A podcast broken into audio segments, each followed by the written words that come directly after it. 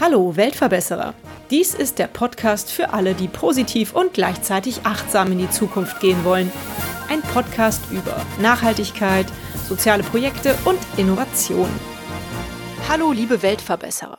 Es ist der 1. Dezember und natürlich möchte auch ich anderen Plattformen im Internet nicht nachstehen und werde euch mit einem Adventskalender versorgen.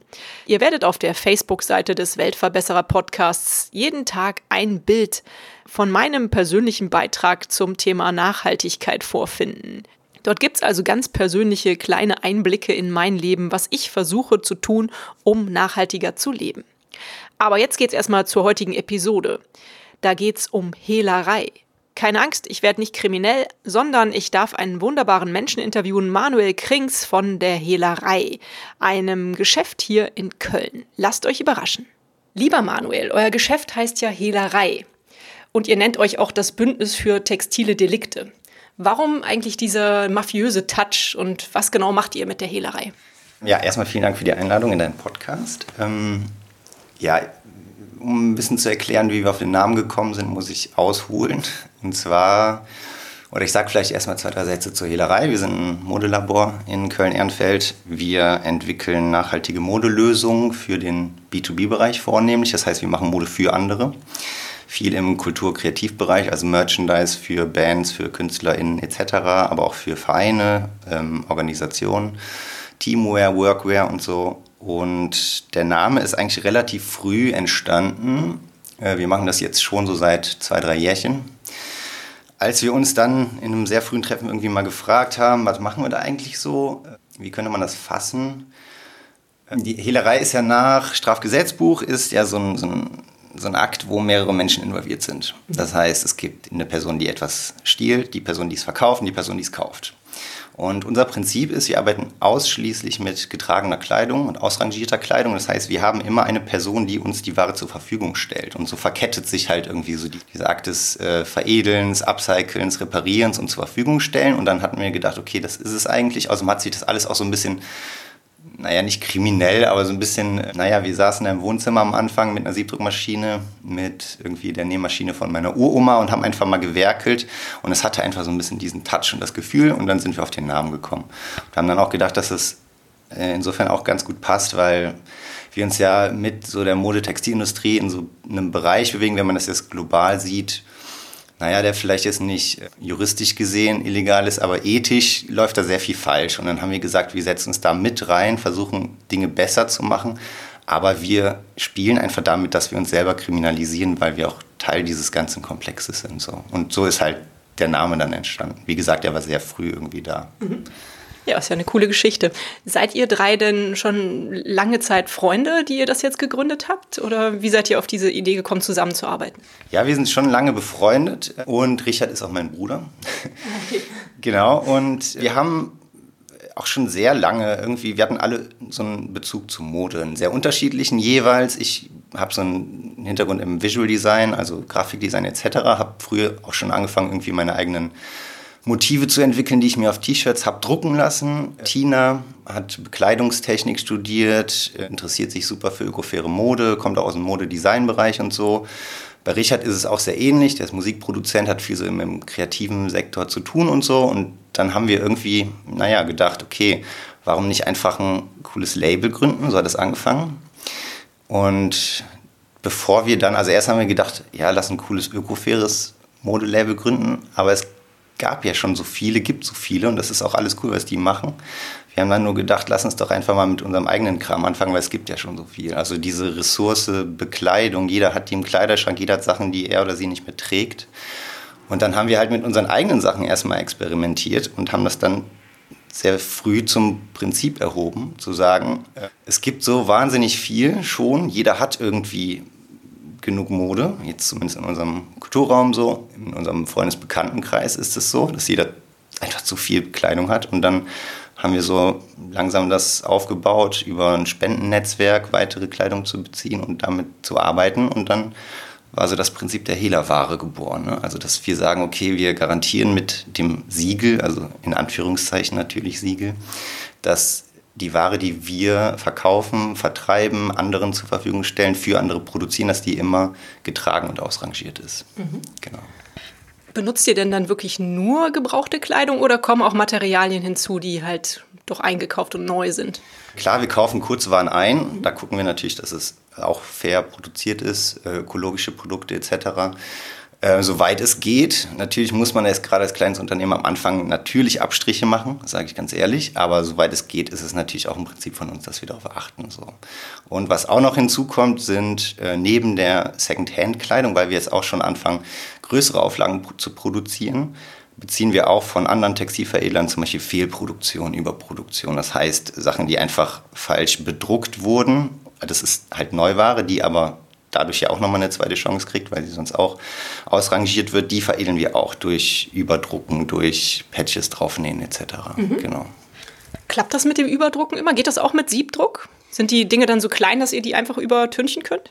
Das geht. Also da haben wir auch so Techniken für entwickelt. Also wir haben so ein, wir nennen das so Radical Upcycling Library, heißt das bei uns. Also wir haben so Techniken entwickelt, dass wir möglichst vielen Ausgangstextilien ähm, noch eine Chance geben können. Und dazu gehört auch bereits bedruckte Ware zu überdrucken. Aber wir können und wollen auch gar nicht alles weiterverwenden. Es gibt halt bedruckte Ware, auch irgendwie Markenkleidung mit Logos drauf, die spenden wir halt weiter. Also wir haben in unserem Netzwerk halt auch viele soziale Organisationen, also Obdachlosenhilfe, Jugendhilfe etc. Und dann ist die, das Kleidungsstück bei denen halt besser aufgehoben. Oder BFO, Bürger für Obdachlose, die verkaufen das dann noch, kriegen eine Kohle für und die wollen wir dann gar nicht irgendwie weiterverwerten oder upcyclen. Mhm. Wir haben außerdem den Durchsuchungsbefehl jeden Freitag 16 Uhr bis 19.30 Uhr. Ähm, das ist ein Tauschformat, wo man bei uns vorbeikommen kann mit einem Kleidungsstück wir wechseln immer die Kategorien. Aktuell sind es Jacken, also auch so saisonal angelehnt.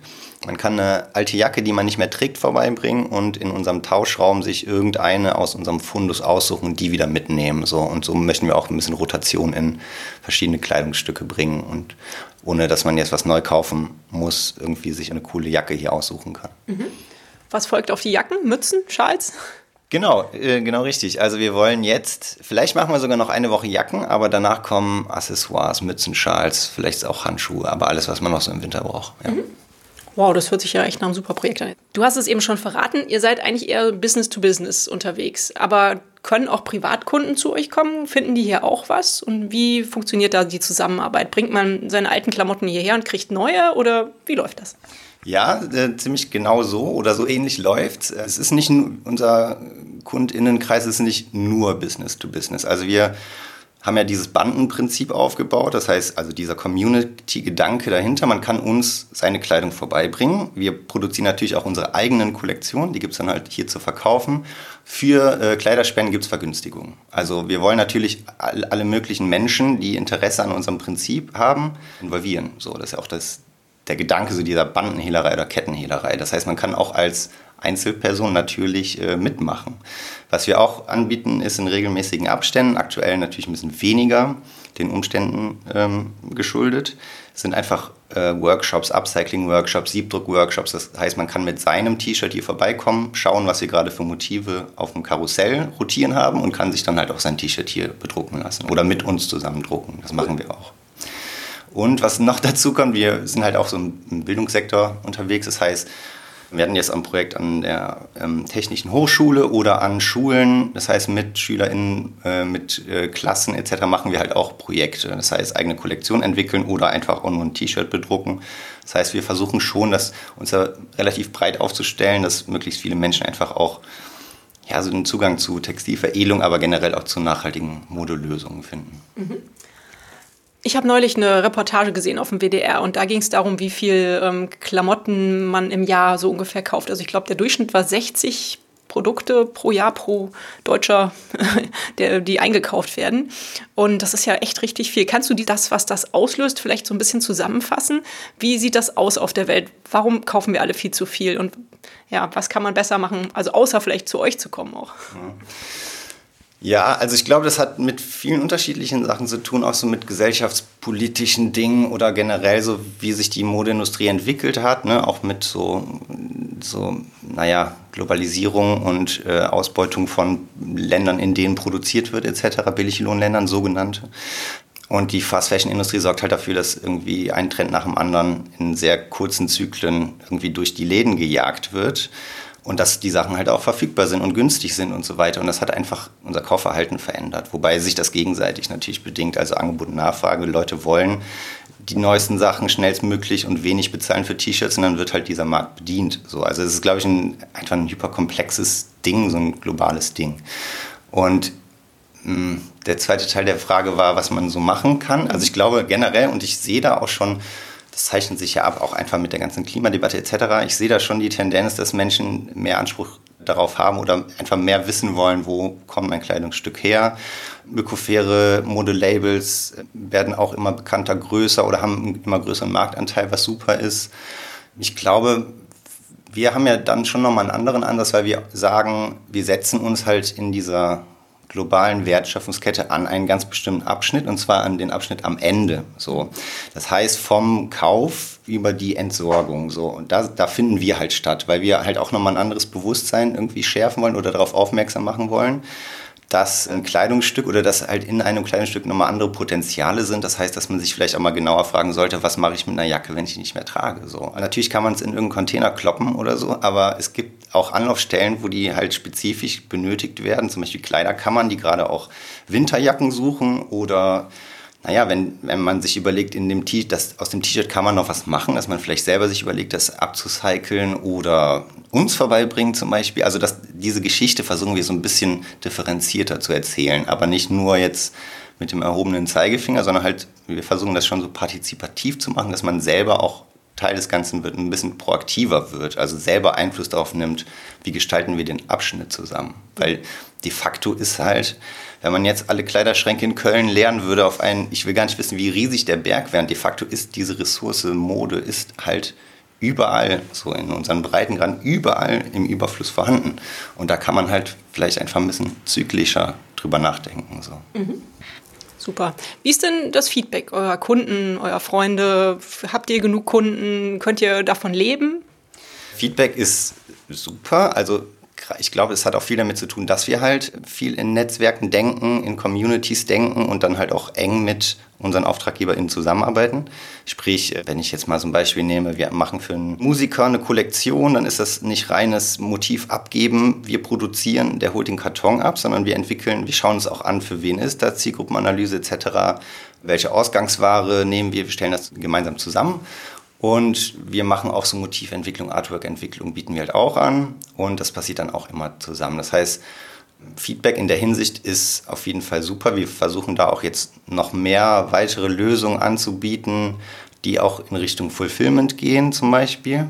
Hat allein damit zu tun, jetzt Covid-bedingt fallen halt so Point, Points of Sales, wie sagen wir denn, so Absatz Märkte, zum Beispiel der Merchstand, der klassische Merchstand auf dem Konzert, was halt ein super wichtiger Punkt ist, gerade für Hehlerware. Du kannst dir die anschauen, kannst dir noch eine Geschichte dazu anhören, etc., fällt weg. Und deswegen wollen wir da auch noch mehr rein. Das heißt, Feedback insgesamt ist, ist echt gut. Auch was jetzt, du bist ja auch gerade hier reingekommen, wow, das ist schon eine Überraschung, hier reinzukommen. Wir sind halt in so einem kleinen Hinterhof. Was das Feedback angeht, wenn Menschen einfach hier vorbeikommen und sich das mal anschauen wollen. Wir versuchen da auch immer so ein ja, so eine Art, das Prinzip ist ein bisschen offene Werkstatt, dass man halt auch hier mit uns zusammen was machen kann oder uns zuschauen kann. Und ob wir davon leben können, wir arbeiten dran. Also wir haben glücklicherweise auch ein Stipendium, das Gründerstipendium NRW aktuell. Das erlaubt uns dann halt auch uns auf die Arbeit hier zu konzentrieren, neben äh, kleineren Nebenjobs, die wir auch noch haben. Aber ähm, naja, wir, wir geben alles, dass wir da irgendwie auch noch weiter und tiefer rein können und irgendwann dann halt auch ohne das Stipendium, was uns gerade echt hilft, auch wegen Corona, unseren Unterhalt davon irgendwie bestreiten zu können. Mhm. Mit welchen Bands habt ihr denn schon zusammengearbeitet? Ähm, sehr unterschiedlich, auch sehr breit, was voll cool ist, weil das ist immer so eine Bereicherung. Gerade, also, also ich persönlich liebe es gerade mit MusikerInnen, Bands und so zu arbeiten, weil dann auch nochmal so ein frischer, kreativer Wind reinkommt. Ähm, wir haben viel im Rap-Hip-Hop-Bereich, also ähm, Rapper, Rap-Crews aus Köln, Düsseldorf zum Beispiel. Der Plot, würde ich da mal nennen. Shoutout an der Plot, Conny und Elmax sind zwei Rapper. Ähm, die dieses Jahr ein großartiges Album released haben, Biedermann und Brandstifter, mhm. wenn ich das mal hier kurz droppen darf. Und dann haben wir für eine Female Battle Rap Liga haben wir auch ähm, Merchandise gemacht. Fresh heißen die. Die veranstalten halt so im Rap am Mittwoch-Prinzip, also einfach so Battles für Female MCs. Mhm. Dann haben wir die liebe Sophia Warnschaffe, ist eine Sängerin, Singer-Songwriterin, auch aus Köln. Äh, auch ganz liebe Grüße.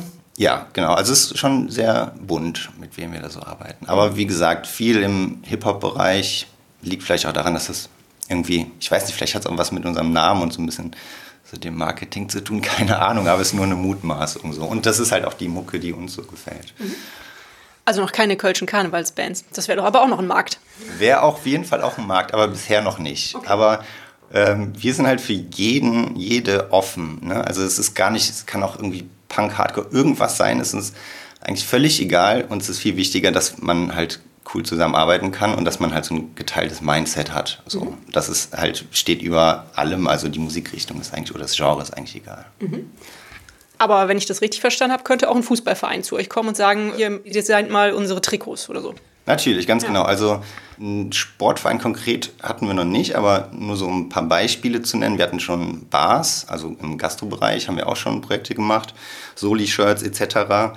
Wir haben für soziale Vereine gearbeitet. Ja, also es ist sehr unterschiedlich. Und wie gesagt, wir freuen uns über alle Anfragen und hören uns dann auch erstmal an und wer die Menschen sind, wer, was so deren Zielsetzung ist. Und dann, wenn das passt, legen wir gemeinsam los. Schön. Was ist denn aktuell eure größte Herausforderung? Der größte Stein, der noch so weggerollt werden muss vielleicht? Also woran wir konkret arbeiten, wo wir auch jetzt schon viele Fortschritte gemacht haben, ist so ein bisschen die Warenallokation, sage ich mal. Also unser Spendennetzwerk heißt, wie, wie gehen wir mit der Kleidung um, äh, die wir bekommen? Wie sortieren wir die schnell, effizient und halt auch so, dass möglichst viele davon profitieren. Also wie man sich vorstellen kann, ist, bei uns kommt halt die diverseste Kleidung kommt an. Und wir versuchen immer bedarfsorientiert Sachen weiterzugeben, Sachen so zu sortieren, dass wir die vor Ort hier schnell auch wiederfinden, upcyclen können. Das heißt, wir sortieren nach dem Potenzial des Überdruckens, Bedruckens, Upcycling etc. Dann haben wir jetzt einfach so ein System entwickelt, wo die Ware dann landet, hier bei uns. Aber das ist auf jeden Fall eine Herausforderung, weil wir wollen ja auch größer werden mit dem Ganzen. Wir wollen das vielleicht sogar dezentral mal machen, sprich in anderen Städten gibt es dann auch eine kleine Hehlerei, wo man halt als Anlaufstelle, wo man dieselben Prinzipien findet wie hier.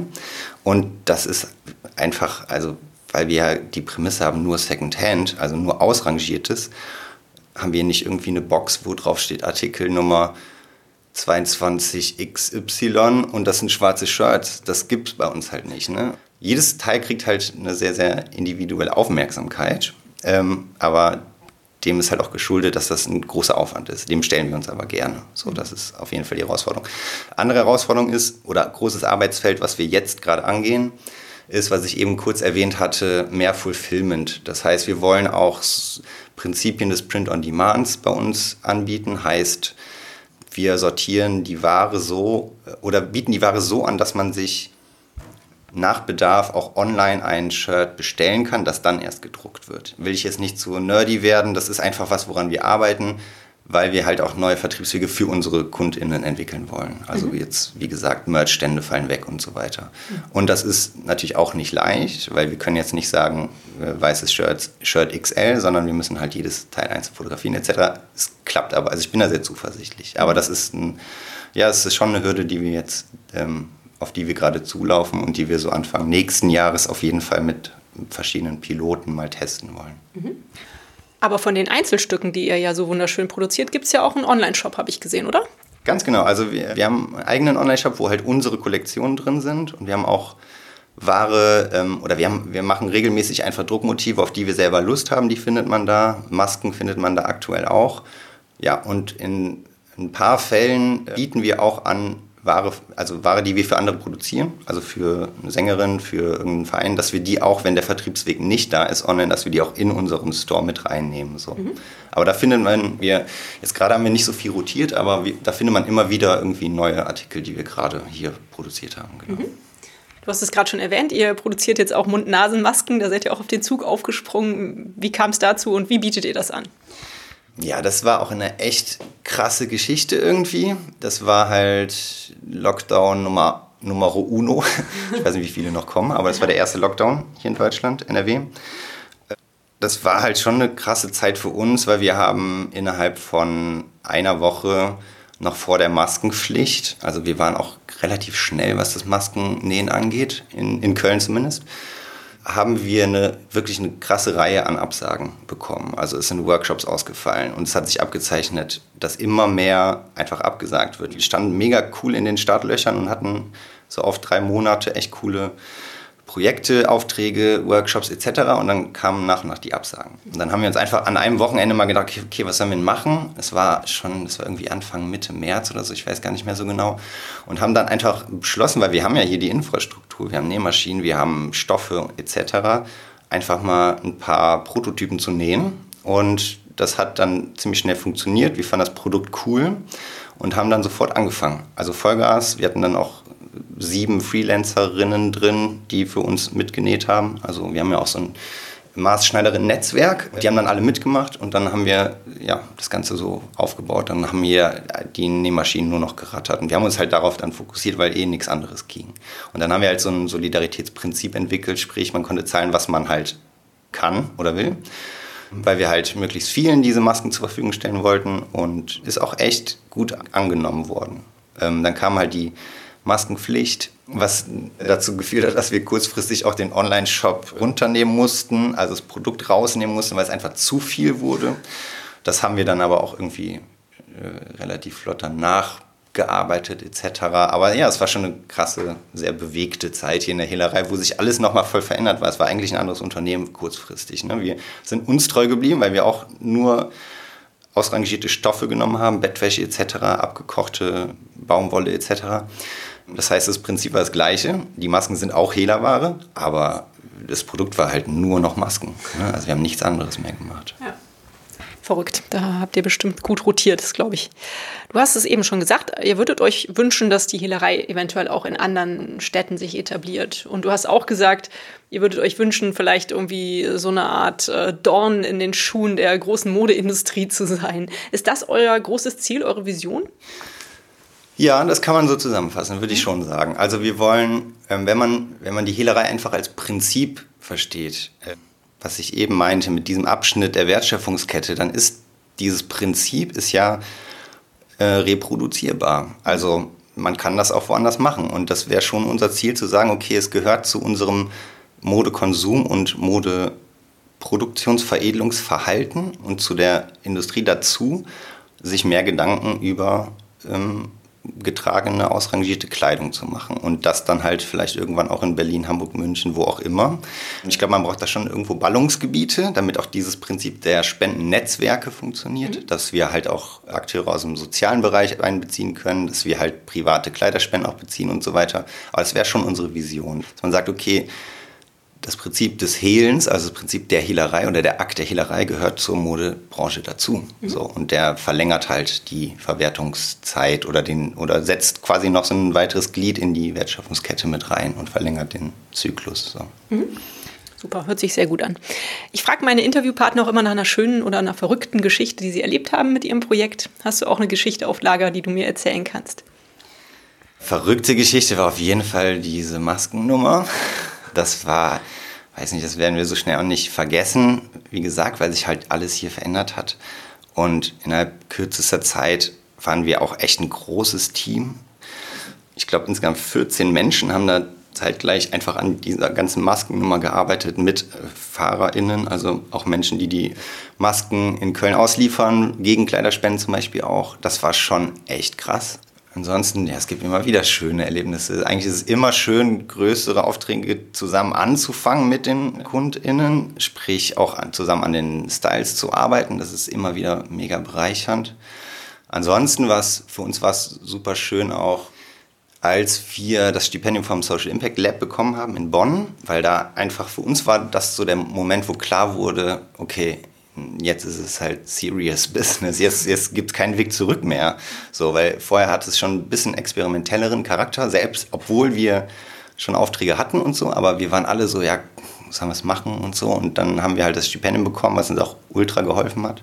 Auch einfach was unsere Kontakte und so weiter angeht. Und wir sind immer noch mit vielen Leuten so aus diesem Umfeld in Kontakt. Und das war einfach so der Startschuss, dann auch wirklich zu sagen, okay, lass uns das jetzt mal wirklich als Unternehmen professionalisieren und aufbauen. So. Mhm. Manu, du hast mir ja verraten, du machst das seit Anfang des Jahres auch hauptberuflich, also du äh, unterhältst dein Leben mit äh, dieser Aufgabe. Macht dich das Ganze denn auch glücklich? Absolut, würde ich schon sagen. Also äh, ja, vor allen Dingen, weil es halt so vielseitig ist. Mhm. Also es ist, ich bin auch immer wieder überrascht, wie viel da mit dranhängt. Das ist halt nicht nur dieses Stück Stoff oder Mode, sondern eigentlich ist unser Produkt ja nicht, nicht wirklich so dieses Kleidungsstück, sondern einfach alles drumherum. So unser Produkt ist ja auch so eine Art Wertschöpfungskette oder Wertschöpfung, weil einfach die Beratung mit anderen sprechen, überlegen, wie können wir mit dieser Ausgangsware umgehen, dann das ganze Co-Kreative jetzt im Bildungssektor, also Arbeit mit Jugendlichen ist auch immer super, super cool und bereichernd, so Workshops zu machen, über Modekonsum sprechen und so weiter. Also mich macht es auf jeden Fall sehr glücklich, ja. Mhm. Das ist ja auch eine sehr vielfältige Aufgabe, wenn du das jetzt ja. nochmal so aufgezählt hast. Wie kann man euch denn helfen? Gibt es eine Möglichkeit, ähm, dass man euch ein bisschen unterstützt, dass ihr weiterkommt? Ja, helfen kann man immer. Einfach mal vorbeikommen. Ähm, sich das anschauen, gerne auch Kleidungs, Kleidungsstücke vorbeibringen, online checken, was bei uns so abgeht. Wir haben regelmäßig auch Aktionen. Also helfen im Sinne von mitmachen ist eigentlich immer cool. Ne? Also man einfach sich anzuschauen, welche Aktionen planen wir gerade. Wir haben ab und zu auch Aufrufe bestimmte Waren, also bestimmte Kleidungsstücke, Kategorien. Das wäre dann ganz cool, wenn irgendwie äh, Leute da mitmachen, Kleider spenden ja, das so würde ich sagen. Und sich natürlich auch selber Gedanken machen, äh, wie gehe ich mit Kleidung um, die ich nicht mehr trage. Mhm. Fühlst du dich denn oder seid ihr mit der Hehlerei Weltverbesserer? Ja, ja, äh, es gibt ja große und kleine Welten. Ne? Aber ich würde schon sagen, ja. Ähm, also wir sprechen so von Fragmenten. Wir sagen ähm, kleine, aber ähm, wie, wie, sagen wir immer, kleine, aber wirkungsvolle Fragmente. Das ist so ein bisschen unser Slogan. Wir versuchen, wie gesagt, wir können nicht die globale ähm, Textilindustrie auf den Kopf stellen. Noch nicht. Nee, also ernsthaft, wir können, wir können natürlich nicht an Punkten ansetzen in den Produktionsländern. Also natürlich kann man immer was machen im Kleinen, aber wir haben uns halt in einem anderen Bereich jetzt verschrieben, den wir verbessern wollen. Und wenn man das auch als eine kleine Welt begreift, also ne, der der Kauf von Textilien oder das Weiterverwenden oder das ähm, Ausrangieren etc., dann versuchen wir es schon zu verbessern. Ich würde auch sagen, dass wir im Kleinen für bestimmte ähm, Akteursgruppen, Zielgruppen etc. die Welt auch schon ein bisschen minimal verbessern konnten. Hoffentlich. Auf jeden Fall, das kann ich nur bestätigen. Also da dürft ihr euer Licht gar nicht so unter den Scheffel stellen. Das macht ihr auf jeden Fall. Wie stehst du denn persönlich zum Thema Nachhaltigkeit? Und ja, vielleicht kannst du mir auch noch mal verraten, wo kommen denn deine Klamotten her? Ja, wie du dir vielleicht denken kannst, kommt äh, meine Klamotten, ich habe auch ewig lange nichts Neues mehr gekauft. Es kommt auch aus unserem Fundus. Wenn irgendwas Cooles dabei ist, nehme ich es mir, drucke mir vielleicht irgendwas drauf, worauf ich Bock habe, etc. Das heißt, ich habe seit Ewigkeiten keine neuen Textilien mehr gekauft. Mache ich aber ab und zu schon. Dann sind das auch meistens irgendwie zum Beispiel Soli-Shirts. Oder wenn ich irgendwie einen Künstler supporten will, dann kaufe ich mir schon auch mal ein T-Shirt. Ansonsten, wie stehe ich zur Nachhaltigkeit? Das ist natürlich schon ein wichtiges Thema für mich, für uns. Wir achten in vielen Bereichen darauf. Ähm, was für mich aber auch dazu gehört, ist neben jetzt ökofairen Produkten, Bioprodukten etc. zu gucken, was für weitere Akteure gibt es um einen rum. Also kleine Unternehmen, die ähm, die man irgendwie unterstützen kann, weil das ist, das ist ja auch ein wichtiges Thema von Nachhaltigkeit, finde ich. Ähm, zu schauen, wen kann ich jetzt mit in meinem Wirkungsraum, in meinem lokalen Wirkungsraum irgendwie pushen oder wie kann ich jetzt auch mein Konsumverhalten ändern, damit auch irgendwie mein, naja, mein Sozialraum davon was hat. Kleine spannende Unternehmen, die coole Sachen machen, so das gehört für mich auch zum Thema Nachhaltigkeit. Mhm. Super, das hört sich gut an. Ja, da sind wir auch schon am Ende des Interviews angekommen. Vielen Dank, lieber Manu, dass du dir die Zeit genommen hast, mit mir zu reden. Meine letzte Frage ähm, ist eigentlich immer so eine sehr persönliche Frage, weil ich total gerne lese und wissen möchte, was du gerne liest und was du gelesen hast. Hast du einen schönen Buchtipp für mich und die Hörerinnen und Hörer? Es ist schwierig, weil ich habe lange kein Buch mehr gelesen. Ich kaufe mir ständig Bücher und mit dem festen Vorsatz, die zu lesen, aber ich komme nicht dazu. Und es sind auch sind selten Bücher, die sich jetzt um irgendwie Mode oder so oder da konkret das drehen, was ich, was ich mache hier in der Hehlerei. Das letzte Buch, da habe ich noch drüber nachgedacht letztens. Das letzte Buch, was ich gekauft habe, ist äh, Exit Racism von Tupoka Ogette und das wäre auf jeden Fall eine Empfehlung. So, mhm. das sind einfach, also ich finde ich Pflichtlektüre. Kannst du mir ganz kurz sagen, worum es geht? Ich kenne es gar nicht. Das ist ein Buch, was sich also mit strukturellem Rassismus auseinandersetzt mhm. und so ein bisschen aufzeigt, wie so mentale Modelle bei Menschen funktionieren, also auch bei Weißen funktionieren, die sich freisprechen von rassistischen Tendenzen, ähm, kratzt dann aber in Bereichen, die halt darunter schlummern. Also die eigentlich auch, naja, gesellschaftlich leider ziemlich so eingeschrieben sind, die man aber erstmal so ein bisschen wachrütteln muss, also um dahin zu kommen. Und sich dann auch sehr selbstkritisch einfach mal die Frage stellt, stimmt das wirklich so? Kann ich mich von diesem, diesem Rassismus freisprechen? Weil eigentlich ist jeder auch Teil dessen und kann sich zumindest die Gedanken machen, wie mache ich diese Sachen sichtbar und was kann ich dagegen tun. So. Mhm. Ich habe noch eine Filmempfehlung. Ah, The True Cost. Mhm. Kennst du den? Das ist ein Film, der, worüber wir jetzt auch viel gesprochen haben, gerade einfach die globale Modetextilindustrie mal wirklich behandelt. Und Rana Plaza zum Beispiel, der Einsturz von Rana Plaza ist ein Fabrikgebäude gewesen in Bangladesch. Damit fängt es an und der, ich habe leider den Namen des Regisseurs vergessen, das ist eine Dokumentation. Irgendwas mit Morgan heißt er mit Nachnamen. Okay. Ähm, der geht halt auch einfach auf die Reise und schaut sich an, wie, ähm, was sind das für Menschen, die betroffen sind, wie funktioniert das vor Ort etc. Was hat das mit uns hier zu tun am anderen Ende der Welt, in Anführungszeichen? Und der ist halt mega bewegend und krass. Also auch Triggerwarnung, der ist schon heftig, aber der lohnt sich definitiv, wenn man da ein bisschen tiefer mal einsteigen will. The mhm. True Cost. Super.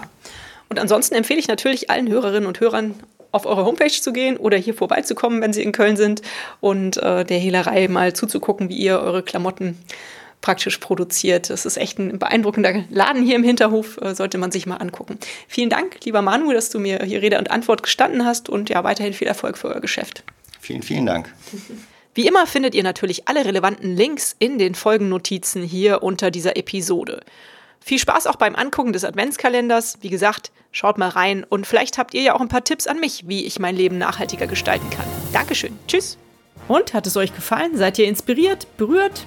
Habt ihr eine Idee für eine neue Podcast-Folge oder Verbesserungsvorschlag für mich? Dann hinterlasst mir doch eine Bewertung oder einen Kommentar. Ich freue mich drauf. Ihr findet die Weltverbesserer regelmäßig hier an dieser Stelle.